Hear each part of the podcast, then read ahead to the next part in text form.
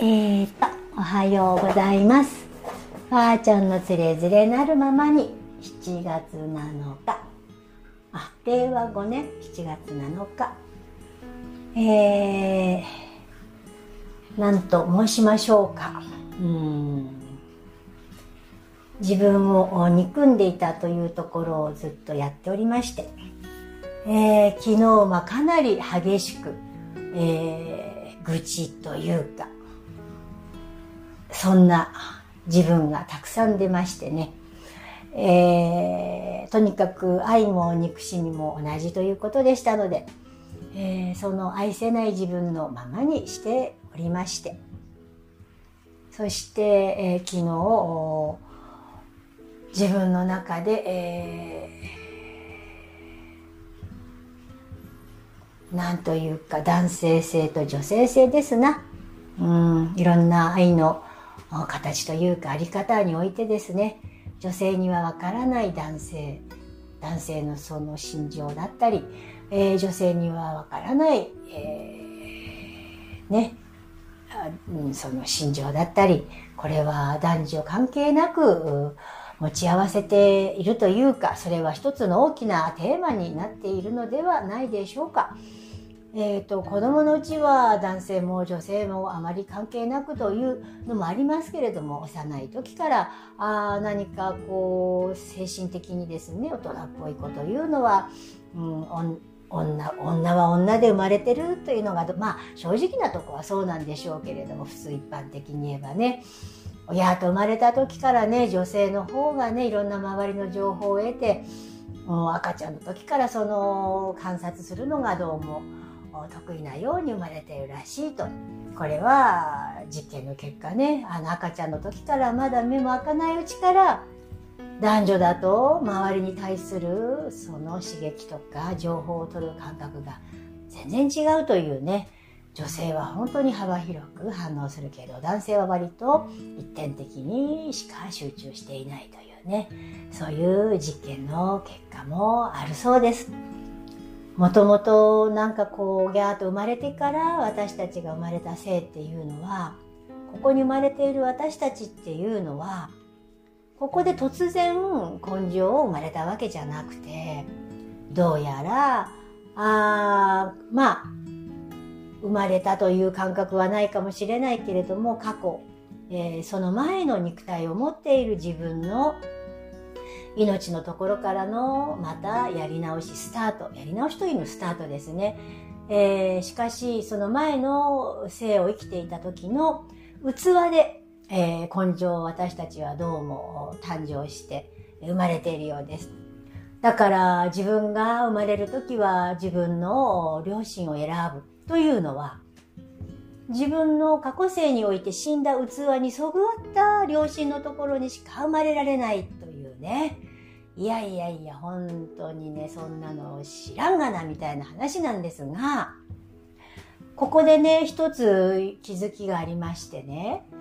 どうやら私たちは本当の意味での命を生きるということを学びすぎちゃうというかね、ある意味必要でないものをね、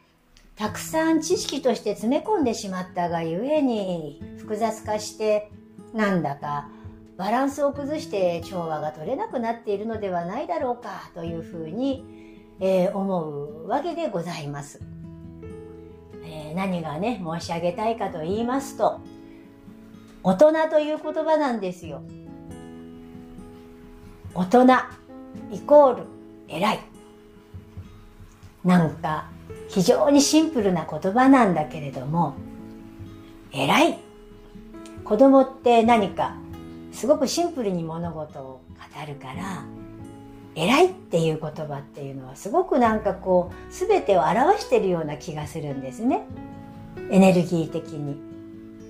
だから子供の時に大人イコール偉いを目指しそして偉くなれない自分はペケで沈没みたいな。そもそもこの思考思念が今私たち大人というか、まあ、体はね大人というかあ、まあ、子供ではありませんからねうん、何か体のこの成長の過程の肉体においては、まあ様々に、えー、ピークを過ぎ下っていくというか、これはしょうがありませんのでね。じゃあ、どんな風に自分を生きたらいいのかなと思った時に、魂はね、大人イコール偉いのまんまだということ。ここのところをね、ぜひぜひぜひ自分で、あの、知ることが大事でしょうかというふうに思いました。そんな偶像を追いかけて大人イコール偉いで沈没している自分、撃沈している自分を何とか救い出そうとしてですね、偉くなろうとする。それが誰かに自分をアピールしたりとか、ね、何か仕事で何かを得るとか、それが地位や権力や名誉かもしれません。まあ女性でしたらば、また違った素敵な男性、恋愛関係においてですね、素敵な男性、王子様を探し求める。それに出会った人は偉い。そうじゃない私は偉くないとかね。じゃあ私は今何ができるかななんかお家にいてね、家のことやって、ふつふつとね、ああ、散らかってるなぁなんて眺めながら、そんな自分は偉くない。ねえ、できてない。あれもそれはなかったことにしよう。なんか私にもできることがあるかもしれない。と言って表に出て何か勉強する人もいるでしょう。でも根底にあるのは大人イコール偉いというところなのではないでしょうか。あなたが何をしてようと、できてるとかできてないじゃなくて、そこにいることすべてが命そのものだから、あなたの周りが散らかっていようが、そしてあなたの、そう、男性だったらば地位とか名誉とか、そんなものがなくたって、あなたがそこで生きていること自体が、もう偉いのっていうね、偉いを勘違いしてるんじゃないかなっていう。子供の言う偉い。ね。お前すごい天才偉いなとかね。それって多分男の子なんかよく使う言葉でしょうけれどもね。そこにいるだけお前偉いな、お前天才すごいなって。なんかそれでいいような気がします。いろんなものをくっつけてこれができてるから偉いんだとか、ね、これが優れてるから偉いのではなくて、自分が好きなこと、例えば、運動だって、勉強だって、お料理だって、何だって構わない裁縫だっていい、何だっていい。自分がそれを好きなことをやっている。やったことがどうなるかなんかどうでもいい。それができるから偉いんじゃないの。それをできたからすごいんじゃないの。それをやっている自分がそれをやっていたことが、もしかしたら役に立つかもしれないし、役に立たないかもしれない。それは可能性の中に含まれているだけなんだから。っていうことなのではないでしょうか。今日というこの日ですね、えー、7月7日、7というのはカタカムナで調和というものを表します。そして、えー、このお話の中ですね、七夕のこのお話の中に、天の川を隔て、織姫さんと彦星さんが年に一回7月の7日に出会うんですよ。まさに男性性と女性性の調和、自分の中にある表にいる男性ではありません。表にいる女性でもありません。あなたがこの世に生まれて、持って生まれたあなたは女性であり、そしてその中にある男性性を受け止めて、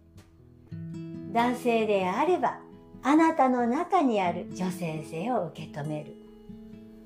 それを知るにはあなたが生まれた環境において、一番わかりやすいのが、あなたのお母様があなたの女性性のイメージになっています。あなたのお父様があなたの男性性のイメージになっております。このイメージ、あなたはあなたのお母様にどんなイメージを持ってらっしゃいますか？そしてあなたはあなたのお父様にどんなイメージを持ってますか？よくよく感じてみてください。そのイメージが、あなたの持ったイメージが、あなたの人生において、人間関係において、様々な形で、あなたを、あなた自身を許していない、そんな生き方になっているのではないでしょうか。男性性と女性性、あなたは女性であるならば、女性はそこにいて、あなたはお家ですよ。母親であるあるならばなおさら、